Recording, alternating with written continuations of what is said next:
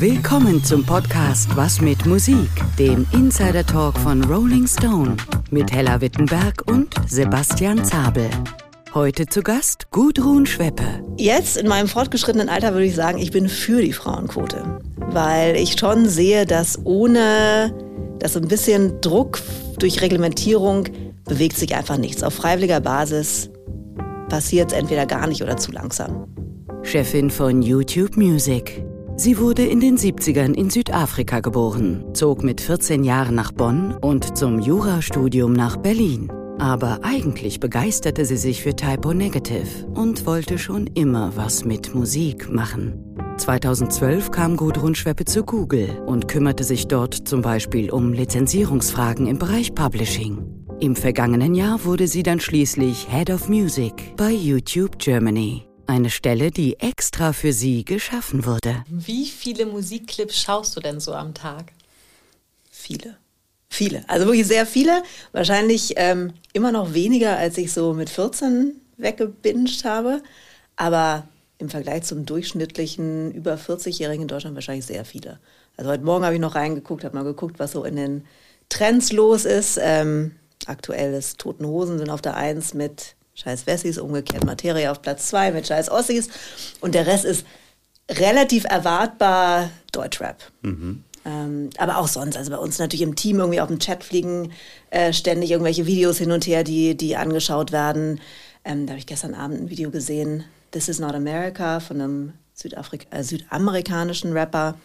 Ganz groß, wenn ihr es noch nicht gesehen habt, müsst ihr es euch anschauen. Aber ja, es ist natürlich irgendwie Teil meines Jobs, auch Videos zu gucken. Sind das eher 10 oder 100? Nur eher, eher 10, würde ich sagen. Irgendwo zwischen 10 und 20 wahrscheinlich so. Ja, es gibt auch Tage, wo ich gar nichts gucke. Also kommt auch vor. An den Wochenenden. Ja, nee, also man muss echt sagen, dass ich natürlich, wie jeder andere auch, fängst halt an, YouTube zu gucken, äh, fängst mit einem Video an und dann fast forward zwei Stunden später mhm. ähm, bist du bei irgendwelchen obskuren Live-Aufnahmen oder Lego-Konzerten oder sonst irgendwas. Also das passiert mir immer noch, dass ich da auch so zwei Stunden lang irgendwie äh, drin hänge. Als Head of Music Deutschland sollst du YouTube Music zur Nummer 1 im Musikmarkt machen. Wie willst du das erreichen? Da muss ich vielleicht sagen, dass Leor Cohen, der unser globaler Head of Music ist, der hat irgendwann rausgehauen, wir wollen bis 2025 der Nummer 1 Umsatzbringer für die, für die Musikindustrie sein. Und das ist halt ein globales Ziel, wo wir natürlich als, als Deutschland, weil wir halt ein großer Musikmarkt sind, natürlich beitragen müssen. Ich glaube, wir sind auf einem guten Weg. Also ich glaube, global gesehen sind wir vielleicht sogar schon auf der zwei, aber ich würde sagen, auf der drei sind wir auf jeden Fall. Ähm, das Schöne ist ja bei, bei YouTube, dass wir beides haben. Wir haben das Werbefinanzierte, das was jeder kennt, das normale YouTube seit vielen Jahren ähm, auch genutzt und die, die Werbeumsätze, die steigen auch jedes Jahr. Das heißt, da wird es auch immer mehr, was an die Musikindustrie ausgeschüttet wird. Und jetzt haben wir seit ein paar Jahren auch das Premium-Produkt YouTube Music und YouTube Premium, ähm, sodass wir einfach zwei Umsatzkanäle haben, die man steigern kann. Und ähm, bei YouTube Premium und YouTube Music ist garantiert auch noch sehr viel drin auch in Deutschland vor allen Dingen, weil lange Zeit in Deutschland so der physische Markt eigentlich alles dominiert hat. Die Leute haben länger noch als in den USA oder England CDs gekauft. Und jetzt steigen sie um auf, auf die Streaming-Dienste und ähm, ich glaube, da ist noch sehr viel Wachstum drin. Und da können wir auch noch viel machen, irgendwie, dass wir, natürlich erreichen wir eine, eine sehr breite Masse an Leuten, die einfach normal einschalten bei YouTube. Und ähm, da kann man natürlich sicherlich noch viele abholen, die dann bereit sind, auch für ähm, den Premium-Dienst zu bezahlen. Wir kommen gleich nochmal auf Premium zurück mhm. und wir kommen auch nochmal auf Streaming zurück. Ähm, ich wollte erst nochmal zu dir kommen. Und ja. zwar deine Position gibt es ja erst seit einem Jahr. Genau. Die ist dir quasi maßgeschneidert worden. Mehr und oder weniger, genau. Wie kam es dazu? Also grundsätzlich war es so, dass, dass, dass YouTube an sich schon sehr von, von den USA ausgesteuert ist oder wurde ähm, oder von, von England, weil das natürlich zwei sehr große Musikmärkte sind, die auch stark im Export sind. Aber irgendwann, und das, das hat sicherlich auch damit zu tun, dass Leroy gekommen ist, der halt wirklich Musikmensch ist, der hat sich angeguckt und der weiß auch, man muss auch lokal präsent sein. Guckt die Deutschland an. Ich glaube, 60 Prozent ähm, dessen, was so gehört wird, ist lokales Produkt. man kann nicht alles aus US und, und England steuern. Also man braucht irgendwie Leute, die hier vor Ort sind, die sich auskennen, die äh, Konzerte mitnehmen. Und ich glaube, da war, da war durch Leroy getrieben das Verständnis einfach da, wir, wir müssen mehr im, im lokalen Markt mhm. machen, weil jetzt immer sozusagen die amerikanischen Trends äh, zu glauben, dass das reicht in, in, in Deutschland, in Frankreich, das, das ist einfach nicht der Fall. Genau, und also das war so die Grundidee. Deutschland ist irgendwie insgesamt der, der viertgrößte Musikmarkt. Wir sind in, im Land nicht präsent genug. Wir, wir müssen hier ein Team aufbauen. Und ähm, ich bin ja schon lange bei YouTube. Ich bin mhm. dieses Jahr sind es zehn Jahre. Ähm, ich habe dann relativ schnell meine Hand gehoben und gesagt, na, ich komme auch aus der Musikindustrie. Das ist irgendwie das, was ich, ich gerne mache. Ich mache es mhm. gerne. Und ähm, genau, und so, so hat sich das dann so ein bisschen entwickelt, dass, dass ich halt ähm, die Erfahrung mitgebracht habe. Mhm. Es gab ja auch schon ein Team vor Ort, ähm, mit, mit denen ich arbeite, die ich dann quasi übernommen habe. Und ja, aber ich glaube, der große Vorteil ist es, dass ich auch die Firma wiederum sehr mhm. gut kenne und auch weiß, wie ich da unseren Weg gehen kann für Deutschland. Also eine Musikchefin für Deutschland, für das deutsche YouTube, so wie es auch im deutschen Rolling Stone hat ja den gleichen Grund, ne? ja. dass man das nicht alles einfach aus den USA übernehmen kann. Ähm, was genau machst du denn? Was macht ein Head of Music bei YouTube? Hat natürlich irgendwie ganz viele, ganz viele Facetten. Also zum einen ist natürlich so, es gibt ein Team. Das heißt, ich muss mit dem Team äh, überlegen, was ist unsere Strategie, worauf wollen wir dieses Jahr besonders viel Wert legen, was fehlt uns, dass man so ein bisschen Ideen sammelt, ähm, wo sind wir gut, wo sind wir nicht so gut, wo kann man irgendwie sich verbessern, wo sind wir schlechter als die Konkurrenz womöglich, ähm, dass man einfach sozusagen so, so einen Gesamtplan entwickelt. Und in einem tagtäglichen ist es wirklich mit Künstlern sprechen, mit Management sprechen, mit den Labels sprechen, ähm, gucken, wo die irgendwie Bedarf haben bei uns. Was, was sind die Produkte, die wir neu in den Markt bringen? Also Shorts zum Beispiel mhm. ist etwas, was man natürlich auch den Labels und den Künstlern erklären muss und auch erklären muss, was so, äh, wie man das optimal nutzt, was so die Best Practices sind. Ähm, gucken, was die, was die Trends sind, wo man ähm, Künstler auch unterstützen kann. Wir haben gerade eine große Kampagne mit, mit Rammstein gemacht, die es natürlich auch noch weitergeht. Ähm, das sind so, genau, das ist so mein ist Dayjob. Gleich die größte Band. Ja, ja Logo. Rammstein, wie kann man euch helfen? Ja, naja, also die äh, sind natürlich riesig, riesig auf YouTube. Die haben über 6 Millionen äh, Subscriber, die kommen mit einem neuen Album. Ist natürlich klar, dass das für uns als deutsches Team wahrscheinlich der größte Musikmoment mhm. dieses Jahr sein wird, also für einen deutschen Künstler. Und ähm, bisher konnten wir noch nicht so gut unterstützen, wie wir es jetzt können. Aber das war natürlich jetzt irgendwie das, das Paradebeispiel, wo man sagen konnte, okay, Rammstein kommt raus, Riesending, die sind auch global ähm, sehr relevant und da macht Sinn, dass wir irgendwie mit unseren internationalen Kollegen irgendwie sprechen und zusehen, dass wir in New York ein Billboard haben, in LA ein Billboard, in England, in Berlin, damit man wirklich das für, für die ganze Welt aufzieht. Und das kann natürlich YouTube, also das können viele Konzerne so nicht, aber ähm, da haben wir gezeigt, dass wir auch mal einen deutschen Künstler global vertreten können. Das war das aufwendigste Covershooting, was wir je hatten. Kann ich mir sehr gut vorstellen. Kann ich mir sehr gut vorstellen. Ich finde bei dir so spannend, dass du sowohl ja so eine Overview, aber auch so Insights liefern kannst. Und äh, ich frage mich ja so auch, äh, wie fühlt es sich denn so an, als eine der wenigen Führungskräfte immer noch in der Musikbranche so tätig zu sein? Ich meine, der, der Punkt ist ja, es gibt ja unfassbar viele Frauen in der Musikindustrie, in der Musikbranche. Ähm, ich würde, wahrscheinlich sind es sogar mehr als 50 Prozent. Und da gibt es wirklich wahnsinnig viele tolle Frauen. Aber es stimmt schon, es gibt sehr wenig Frauen, die in exponierten Positionen sind. Wobei, das ändert sich ja. Also wir haben jetzt ja ähm, eine Ex-Kollegin von mir, Conny, ist jetzt Head of Music bei Spotify. Wir haben Doreen, die bei äh, Warner mhm. CEO, Co-CEO geworden ist, die wiederum auch man merkt es jetzt schon, irgendwie Frauen auch nachzieht und da, da gab es auch jetzt irgendwie neue Announcements, dass da auch Frauen wieder in, in Führungspositionen etabliert werden. Also es tut sich was. Ähm, man muss ja auch sagen, dass ich jetzt nicht klassisch Musikindustrie bin. Also ich bin nicht bei einem Label, ich bin nicht bei einem Musikverlag, ähm, sondern eher auf der, der Tech-Seite.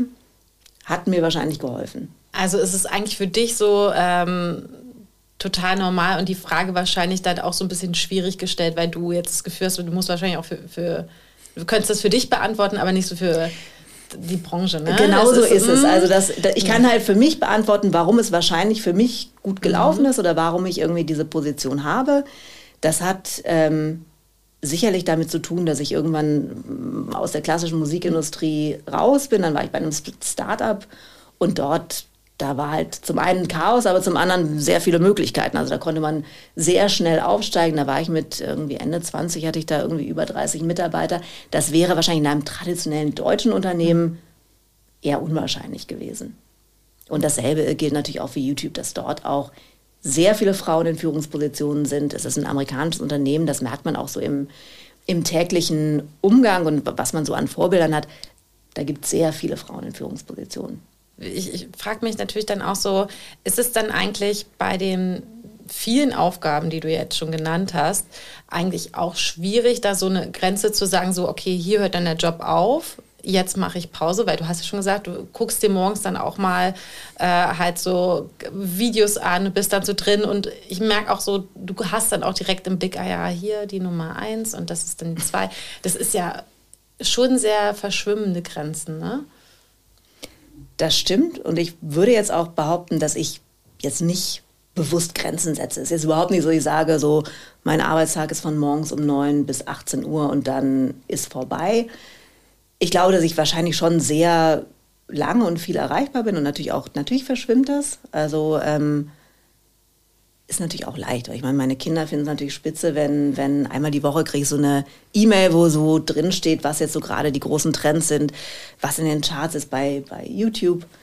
Da dürfen meine Kinder dann immer mitgucken, wenn ich da irgendwie die Videos durchschaue. Das ist dann eine Stunde lang. Ja klar, das, das ist dann, ist das Arbeit oder ist es irgendwie äh, Kinderbetreuung? kann man sich natürlich fragen. Aber ich würde insgesamt sagen, ich, ich setze nicht bewusst Grenzen, aber offensichtlich dann schon. Also wahrscheinlich unbewusst, dass ich einfach, klar, irgendwie, wenn es nicht wichtig ist, werde ich irgendwie nicht um 22 Uhr ans Telefon gehen. Haben die Kinder denn noch Einfluss aufs Programm dann, wenn die so? Aber sowas von. Oh, okay. Aber sowas von. Also das hat sich jetzt so graduell entwickelt. Also wir hören natürlich sehr, sehr viel Musik zu Hause. Und ähm, haben da auch so ein bisschen natürlich etabliert, dass, dass mein Mann und ich so die, die Musik ursprünglich vorgegeben. Also es gibt eine Familienplaylist, also da darf jeder so seine Songs drauf wählen. Das war sehr dominiert von, von dem Musikgeschmack äh, der Eltern. Aber jetzt fangen die Kinder an, dass sie selber Songs da drauf wählen, dass sie ihren eigenen Geschmack entwickeln. Also meine Tochter zum Beispiel war ursprünglich wahrscheinlich sehr von uns beeinflusst, David Bowie-Fan, fand die Beatles toll, Deutschrap war nicht so ihr Thema. Jetzt K-Pop mhm. ist so ihr Ding. Da bin ich raus. Also mein Mann raus, kennen wir uns null mit aus. Aber ist ganz spannend, weil man hört dann die Sachen mhm. und kann dann auch wirklich, also hilft mir auch, neue Sachen kennenzulernen. Bist du im Zweifel für oder eher gegen eine Frauenquote? Jetzt in meinem fortgeschrittenen Alter würde ich sagen, ich bin für die Frauenquote. Mhm. Weil ich schon sehe, dass ohne, dass so ein bisschen Druck durch Reglementierung bewegt sich einfach nichts. Auf freiwilliger Basis passiert es entweder gar nicht oder zu langsam. Also ich meine, ich, ich, ich würde ja, die Frage zurückspielen. Ja. Mhm. Wie viele Frauen kennt ihr in Führungspositionen? Ja. Beim Rolling Stone gibt es eine. Das weiß ich, das weiß ich. Aber ähm, ansonsten so. Ja, das ist wahr, es ist wirklich wahr. Das ist, also als ich angefangen habe mit äh, Musik, äh, gab es ganz, ganz, ganz, ganz wenige. Mhm. Meistens nur im Bereich Promotion, bezeichnenderweise.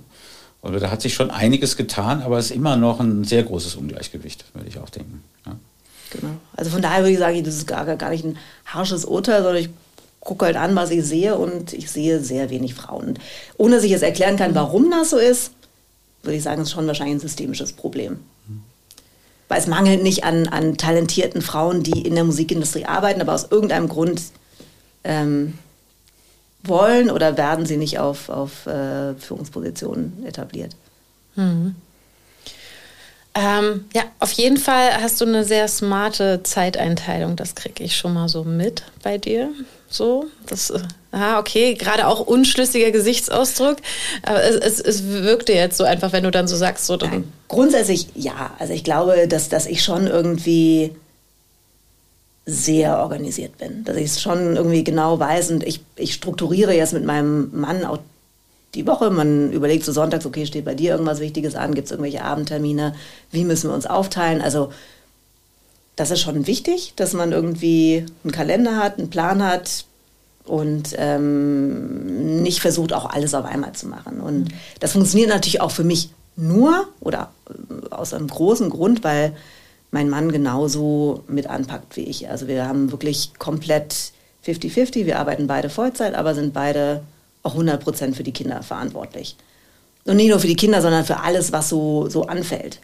Und ich glaube, das ist ein wirklich sehr wichtiger Aspekt, dass man einen Partner hat, der, der einen unterstützt oder den man auch unterstützt. Also das ist wirklich sehr, sehr gleichberechtigt. Wenn das nicht so wäre, könnte ich meinen Job natürlich auch nicht so machen. Also zumal ich auch wirklich vor Covid sehr viel reisen musste. Und natürlich wird es jetzt auch demnächst wieder häufiger Abendveranstaltungen geben. Ähm, klar, ich kann die Kinder nicht alleine zu Hause lassen. Man assoziiert äh, YouTube natürlich immer in erster Linie mit Videoclips, klar. Mhm. Aber ähm, das Streaming, das ist ja was, was du ausbauen willst. Ne? Ja. Ähm, die ersten Plätze im Streaming besetzen aber momentan noch äh, Spotify, Apple, Amazon. Ähm, was bietet ihr, was ich dort nicht bekomme? Videos. Zum Beispiel. Also ich glaube tatsächlich, dass das ein sehr, sehr wichtiger ja. Punkt ist, dass du dort, dass du auf YouTube immer die Videos auch mhm. dazu bekommst. Und ich glaube, dass viele natürlich hören, aber wenn sie die Zeit haben oder in der U-Bahn sind, dann doch das Visuelle auch, auch gerne dabei haben. Also ich glaube, das ist irgendwie ein, ein Riesenpunkt, dass wir diese visuelle Komponente immer bieten und das haben die anderen nicht. Dann haben wir natürlich den größten Musikkatalog der Welt. Also das äh, behaupte ich jetzt so, ich weiß nicht, ob es stimmt, aber wir haben, also das, äh, man kann natürlich sagen, also wir haben jede Live-Version, die du äh, finden willst, findest du im Zweifelsfall bei uns. Ich glaube, der Katalog ist inzwischen 80 Millionen Songs groß. Mhm. Da gibt es einfach Coverversionen, die es auf Spotify wahrscheinlich nicht gibt. Also ich glaube, dass das Visuelle und die, die Größe des Katalogs sind wahrscheinlich entscheidende Faktoren bei uns. Stichwort visuelles ja für YouTube ist ähm, ja nicht nur Musik wichtig, sondern ein großer Teil äh, kommt ja, wenn ich jetzt von, von der, von der ähm, Videoplattform ausgehe, kommt ja auch durch äh, Influencer-Videos, durch Lehrvideos, durch also die unterschiedlichen Sachen, Talkformate, alles Mögliche. Ähm, wie wichtig ist das eigentlich für euch? Und ist das ein noch weiter wachsender Markt oder? Absolut, absolut. Also, wenn wir, die so in der Musik sind, sehen natürlich mhm. YouTube sehr oft als Musikplattform, weil man es sehr oft dafür verwendet, dass man Musikclips anguckt, ähm, Konzerte anguckt. Aber am Ende des Tages ist natürlich Musik nur ein, nicht kleiner, aber ich, ich, weiß gar nicht, was so der, der Prozentsatz ist, aber ich würde sagen, es ist deutlich weniger als die Hälfte dessen, was konsumiert wird auf YouTube. Das heißt, der Teil der Lehrvideos oder ähm, Tutorials, äh, das ist schon ein Riesenmarkt und, und der wächst auch weiterhin sehr, sehr gesund. Also der ist wahnsinnig wichtig, ja. Mhm. Sport, Gaming, also. Das ist ja Wahnsinn, die Vorstellung, dass ich eigentlich, wenn ich da mir mein Live-Video dann nochmal nachschaue von, weiß nicht, weil Marlon Williams live was gecovert hat, was ich sonst nirgends bekomme, dass ich damit schon wieder so extrem Nische bin. Das äh, ist ja irgendwie auch schön. Ja gut, aber das ist ja das Schöne an YouTube. Da, da ja. gibt es für jede Nische gibt es äh, den, den passenden Content. Ja. Also siehst du ja auch bei den zu deinem Thema, den, dem Nicht-Musik-Creator, mhm. da gibt es ja wirklich für ähm, Leute, die gern rauchen, gibt es äh, Raucher, die verschiedene Zigarettenmarken durchprobieren. Es gibt die, die Gartenleute, die dir erklären, wie man aus einem Avocadokern eine Pflanze züchtet. Mhm. Die Typen, die dir erklären, wie du eine Spülmaschine reparierst. Also es gibt wirklich alles für alle, für alle Interessensgebiete. Ja, oder halt, wie man Keyboard spielen oder Gitarre spielen genau. lernt. Da habe ich nicht genau. hingekriegt damit. Das, das, da fehlt mir ein Mensch. So. Äh, aber sag mal, wie hat sich denn das Unternehmen in den äh, letzten Jahren so verändert? Ähm, ja, wie siehst du da die wirtschaftliche Veränderung und Entwicklung? Also so grundsätzlich kann ich, ich bin, wie gesagt, seit fast zehn Jahren dabei. Ich war damals die erste Person für YouTube in Deutschland, äh, nicht in Deutschland, aber in Berlin überhaupt und die erste für Musik in Deutschland. Das heißt, ähm, da gab es sonst niemanden. Und inzwischen ist es ein relativ großes Team, etabliert in, in, in Berlin. Damals äh, für Musik haben wir jetzt auch nicht wahnsinnig viel Aufgabenbereiche gehabt. Es war eher, dass wir, wir haben halt die Deals gemacht, also mit den, mit den Labels, damit die irgendwie vergütet wurden bei uns. Wir haben ähm, mehr oder weniger technischen Support angeboten, dass wenn irgendwie ein Video nicht hochgeladen wurde oder auf einmal gesperrt war, dass wir irgendwie äh, geholfen haben, dass das irgendwie gefixt wird. Aber so Sachen wie, dass wir ein Label Relation Team haben, Artist Relation Team, dass wir Marketing gemacht haben, dass wir ähm, so Newcomer-Programme wie Foundry hatten, gab es einfach alles nicht. Das gibt es wirklich erst seit, ähm, seit zwei, drei Jahren so. Und das wird weiter ausgebaut. Das wird auf jeden richtig. Fall weiter ausgebaut. Also da ähm, ähm, das Team wird mit Sicherheit noch wachsen. Wir werden sicherlich auch wieder ähm, viele, viele ähm, Künstler unterstützen dieses Jahr. Das, das Foundry-Programm, was wir letztes Jahr hatten, wie gesagt, das, da geht es um, um Indie-Artists, die noch nicht gesigned sind, wo man ähm, helfen will, dass die auf YouTube, aber auch so generell groß werden. Das war letztes Jahr, war das Rote Mütze Raffi ich weiß nicht, ob ihr sie kennt, das ist eine, eine Rapperin aus Koblenz, die ähm, wir das letzte Jahr begleitet haben mit, mit irgendwie finanziell unterstützt, aber auch Plattformen äh, gegeben und auch sie hatte einen, einen Billboard in New York. Und da freut mich natürlich, wenn ich da jetzt irgendwie mir die Festival-Lineups äh, angucke und sehe, dass sie auch dabei ist dieses Jahr. Also das heißt, es hat auch was gebracht. Sie ist wirklich auch groß geworden auf der Plattform und jenseits der Plattform. Mithilfe unserer Unterstützung das werden wir dieses Jahr mit Sicherheit auch wieder machen, das auch wieder einen Foundry Artist finden und, und ähm, unterstützen. Und wie läuft euer Premium-Angebot äh, gerade so? Wie viele Abonnentinnen äh, zählt das momentan? Hau mal Zahlen raus. Ah, da fragst du mich was. Also ich glaube, die hm. letzte offizielle Zahl waren 50 Millionen global. Und ähm, das ist schon der, der am schnellsten wachsende Musikdienst. Aber klar, wir sind natürlich von, von anderen Audio- Premium-Diensten noch, noch relativ weit entfernt. Aber ich bin da guter Hoffnung. Also wenn wir so weiter wachsen, dann, ähm, dann stehen wir schon ganz gut da. Habt ihr da auch so dann so Meetings, so dass man mal Konkurrenz auschecken muss, so machen die das jetzt mal da? Nee, so Meetings haben wir nicht. Also nee, nee nicht, nicht nur, solche. Nur die eine Stunde Videos gucken, okay. Ja. Na gut. Ähm, aber was ist denn so der Schwerpunkt dann? Kannst du konkret den rausmeißeln, was, was da für die Zukunft sein soll, auch in deiner Position? Also, ach, du, da sind, da sind so viele Sachen. Also, es ist sicherlich irgendwie jetzt, wenn du es national anguckst, würde ich sagen, auf jeden Fall, dass wir die, die ähm, Beziehungen zu Labels und, und Künstlern noch mehr ausbauen. Da wird das Team jetzt auch sicherlich irgendwie nochmal noch mal wachsen, dass man dann noch mehr irgendwie leisten kann im Markt. Dass wir genau solche Newcomer-Förderprogramme nochmal vielleicht auch anders aufsetzen vielleicht auch nationaler aufsetzen. Wir arbeiten ja mit ähm, dem Verein für Popkultur auch zusammen, das werden wir dieses Jahr garantiert auch weitermachen und, und äh, uns mit, mit denen austauschen, was man da an Elementen oder Projekten oder Workshops irgendwie machen kann. Also es gibt einfach wahnsinnig viel, was wir, was wir irgendwie gerade planen und, und schauen. Also für den nationalen Markt für mich jetzt auch wichtig ist, ist das Thema Hörbücher, Hörspiele. Das ist ein sehr deutsches Ding, muss man sagen. Also ich meine, wir alle kennen das, sind damit groß geworden, drei Fragezeichen ist uns völlig bekannt, aber wenn du mit den amerikanischen Kollegen sprichst oder selbst irgendwie in England oder Frankreich, das muss man erklären. Das ist immer, dass man sagt, ja, also Ernsthaft? man muss das Genre erklären, keiner versteht es. Es ist dann immer so, ah ja, ja, so wie Podcast, ne? Ja, nee, ist nicht Podcast, echt anders. Und ähm, auch da gibt es zum Glück auf YouTube so Videos, wo man die drei Fragezeichen sieht, wie sie es einspielen oder wo sie auf einer wirklich großen Bühne stehen, das auch live performen. Die Amerikaner kennen das nicht. Ja, und ähm, deswegen ist natürlich auch das Adopters irgendwie, ne? So ja, muss man erklären. also und da ist natürlich auch dann so, dass man YouTube als oder YouTube Music als Produkt ist, ist ganz klar für Musik gebaut. Aber wir brauchen natürlich im deutschen Markt, wir brauchen Hörspiele, wir brauchen äh, Hörbücher.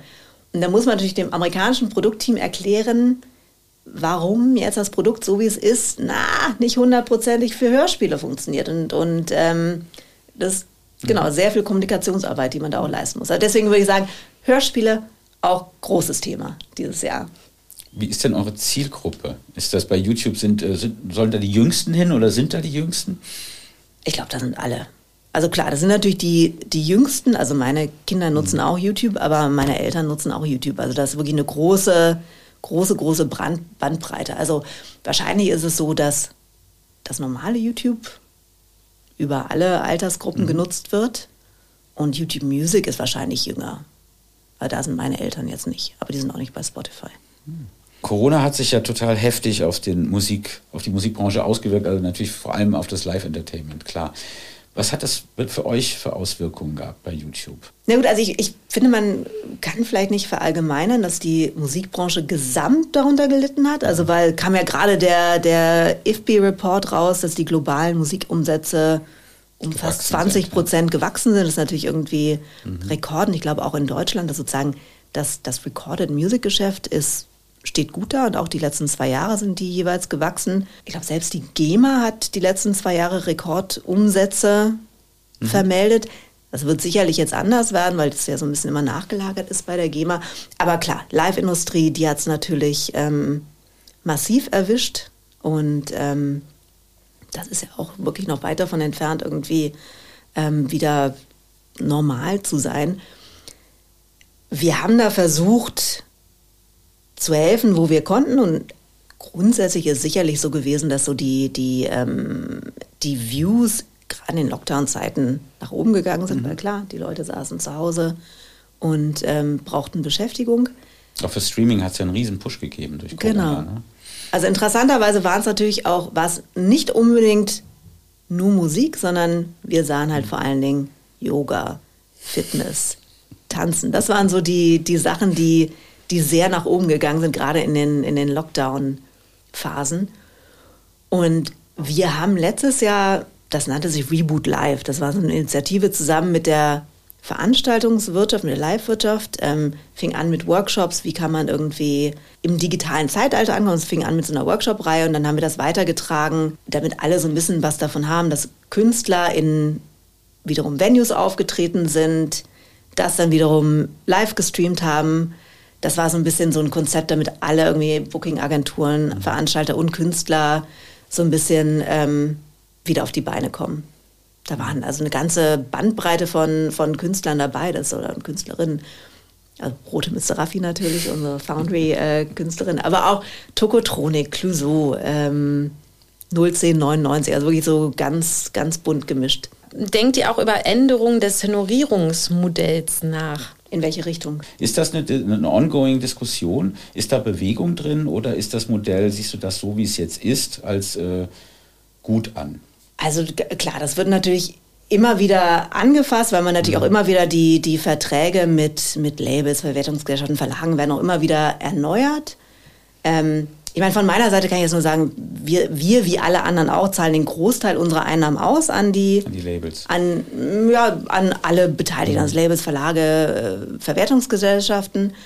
Ähm, wie es dann da weitergeht, wie da dann die Bezahlflüsse sind, haben wir keinen Einfluss drauf ich habe vorher sehr viel mit Publishern gearbeitet. Die haben sich immer geärgert, dass die Labels mehr Geld bekommen, fanden sie.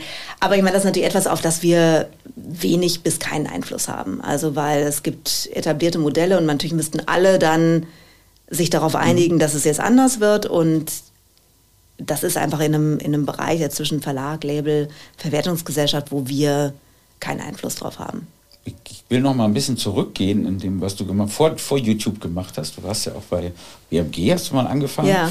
Ähm, du warst dann auch bei Yamba, äh, was man so als, und zumindest als, als älterer Podcast-Hörer ja noch kennt, mit Crazy Frog und Klingeltönen im Sparabo und so weiter.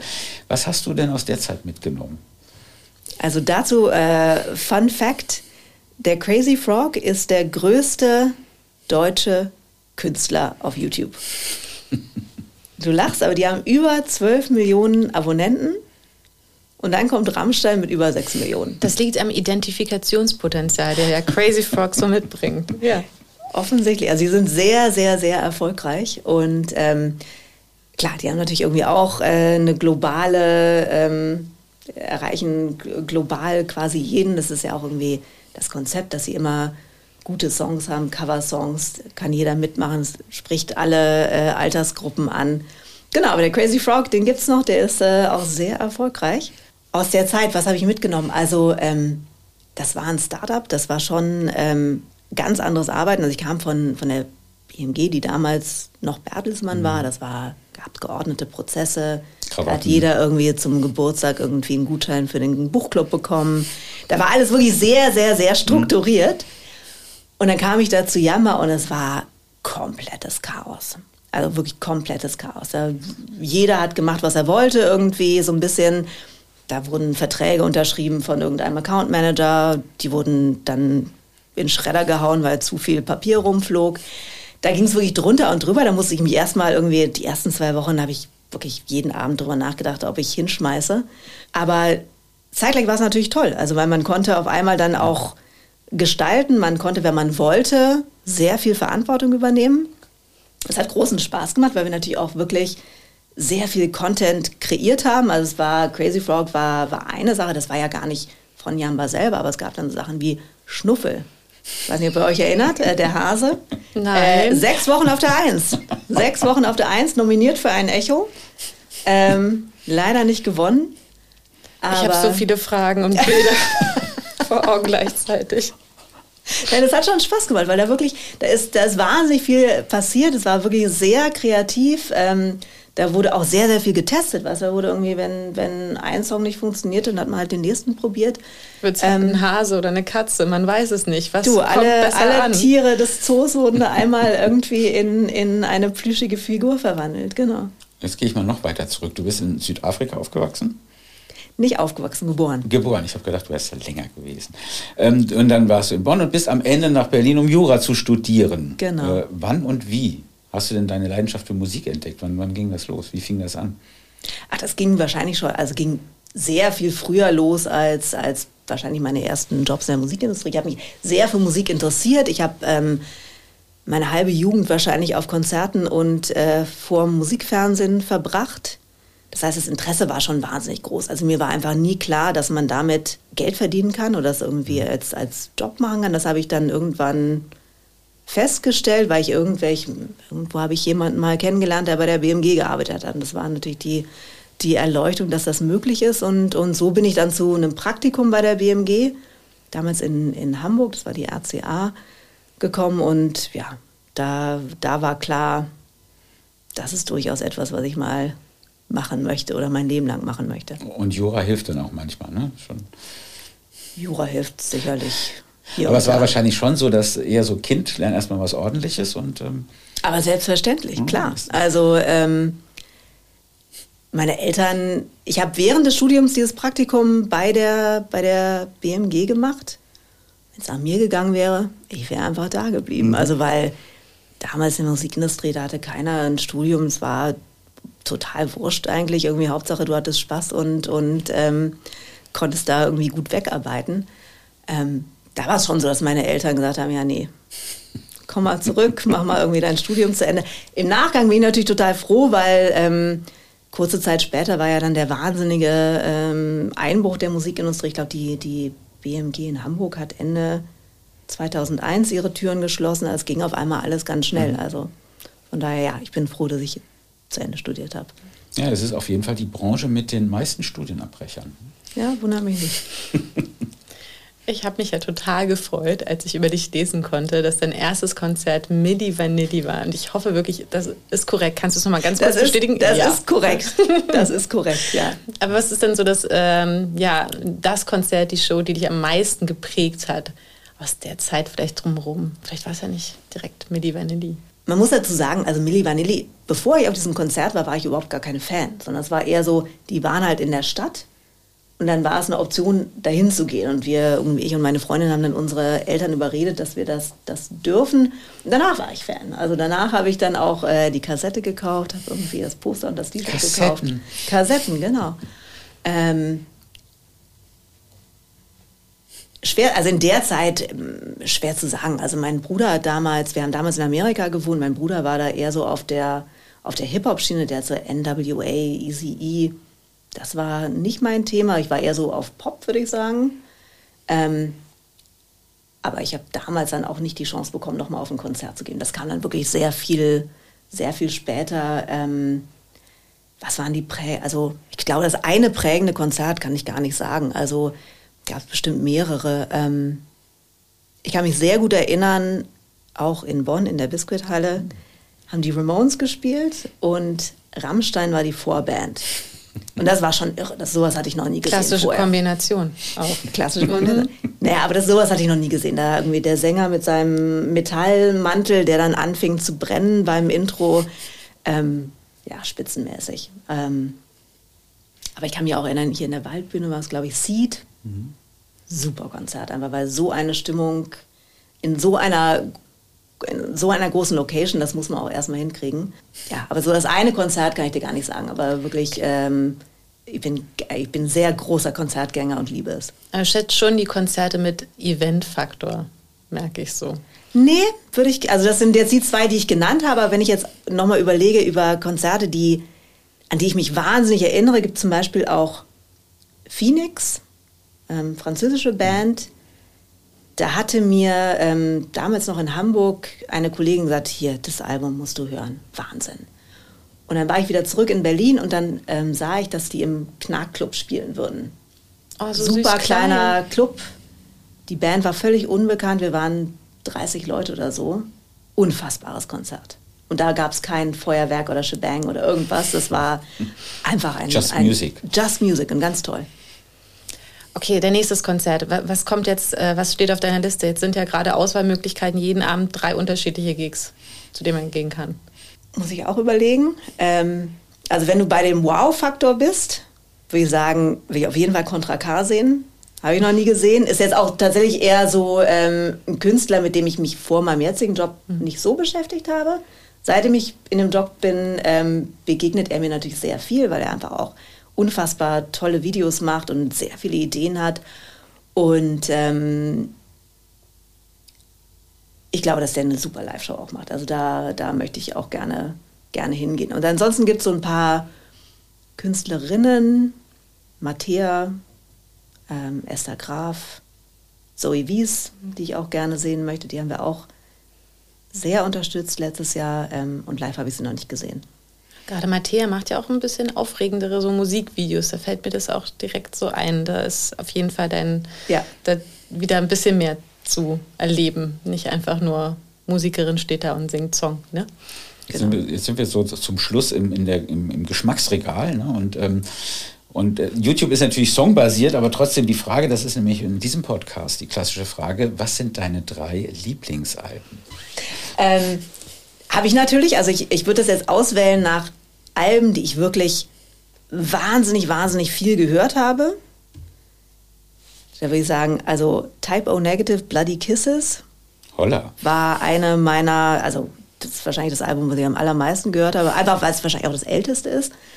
Ähm, Garbage, das erste Album. Mhm. Und The Killers mit Samstown. Okay. Warum? Warum, warum? das jetzt? Also naja, muss man, muss man das erklären, warum? Also mir hat die Musik gefallen. Und ich glaube, das ist sozusagen das, das äh, was auf alle drei Alben zutrifft. Typo Negative, ja, also fand diese Stimme von Peter Steele einfach unfassbar toll. Ich fand die Musik toll. Ich fand, dass, dass der gut aussah mit seinem irgendwie, ist der Bassspieler, hatte immer diese dicke Kette umhängen. Mhm ja, das fand ich einfach irgendwie sehr beeindruckend. Ähm, Garbage war auch vom Sound her damals neu. Ich fand diese Frontfrau mhm. Shirley, Shirley Manson. Die waren alle verknallt damals. Genau, ich wahrscheinlich auch. Also, ähm, oder man wollte so sein wie mhm. sie. Die war einfach wild und, und konnte toll singen. Also das war einfach fantastisch. Die hatten auch immer tolle Videos. Damals noch auf, auf MTV. Killers, selbes Ding. Also da ähm, bin ich wahrscheinlich auch über Musikvideo zu kommen, ge gekommen, mir das Album anzuhören, ähm, When You Are Young. Ich weiß nicht, ob ihr das Musikvideo mhm. kennt. Auch ein sehr, nimmt einen sehr mit, ist sehr emotional. Ähm, ja, und also ich fand die Musik einfach spitze. Bleibt dann so haften. Genau. Was kommt denn nach den Videos? Was wird denn die Zukunft? Sag es uns. Also ich bin da, ich bleib da in meinem, äh, ich bleib da in meinem Metier. Ich glaube, Musikvideos, Videos das wird uns noch ein paar Jahre begleiten und ja, ich bin da optimistisch, dass äh, so schnell da nichts anderes kommt. Okay, das ist ein Schlusswort. Vielen okay. Dank. Danke Vielen Dank dir. für das Gespräch. Sehr gerne.